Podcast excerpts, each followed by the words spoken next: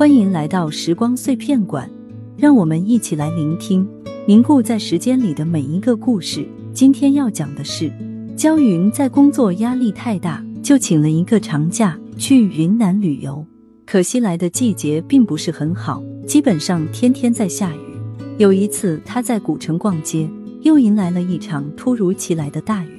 他在转角一家咖啡馆里躲雨。这个时候，咖啡馆有一个歌手在唱着民谣。焦云找了个位置坐下，静静的听着音乐。不一会，歌手也结束了表演，走过来和他打招呼，自我介绍说他叫阿辉。在等待雨停的过程中，他们谈论了许多共同的话题，对云南的风景、生活都很感兴趣。阿辉说自己是本地人，熟悉这里的一草一木。焦云说：“工作压力太大，就是想来放松放松。”阿辉很理解他的感受，也谈了自己的经历，两人聊得很投缘。当雨停了，天也黑了，阿辉送焦云回酒店。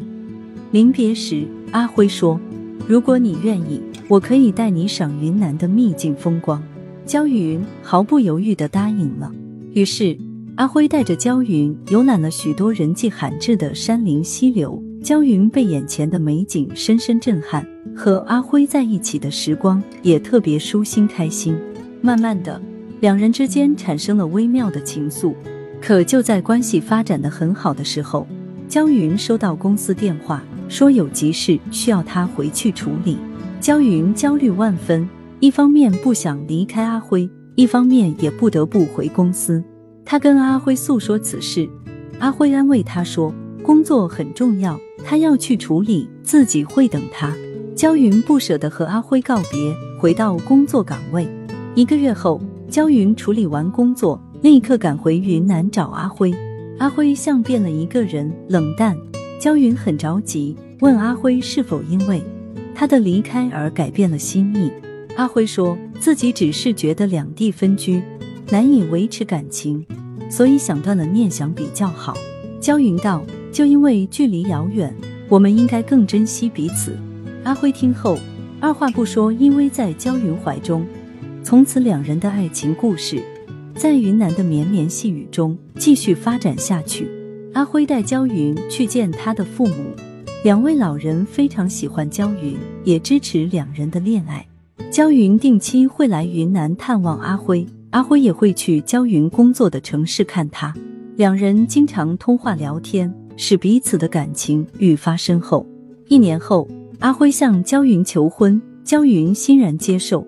婚礼在阿辉的家乡云南举行，两人在亲朋好友的祝福下成为了夫妻。婚后，焦云辞去工作，跟随阿辉定居在云南。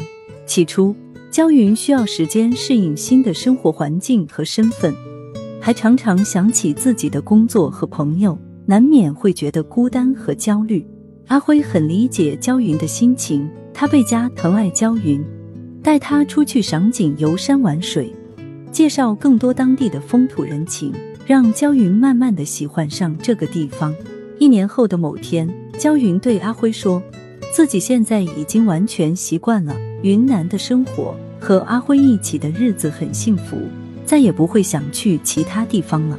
阿辉听后非常高兴，他深情的拥吻焦云。赞美着焦云的耐心和同理心。原来，爱情就在两人共同生活的点点滴滴中越行越深，让云南这个地方充满着美好的记忆。就这样，焦云和阿辉在云南的天涯海角过上了幸福甜蜜的生活。云南的绵绵雨季，成就了他们生命中最美的爱情故事。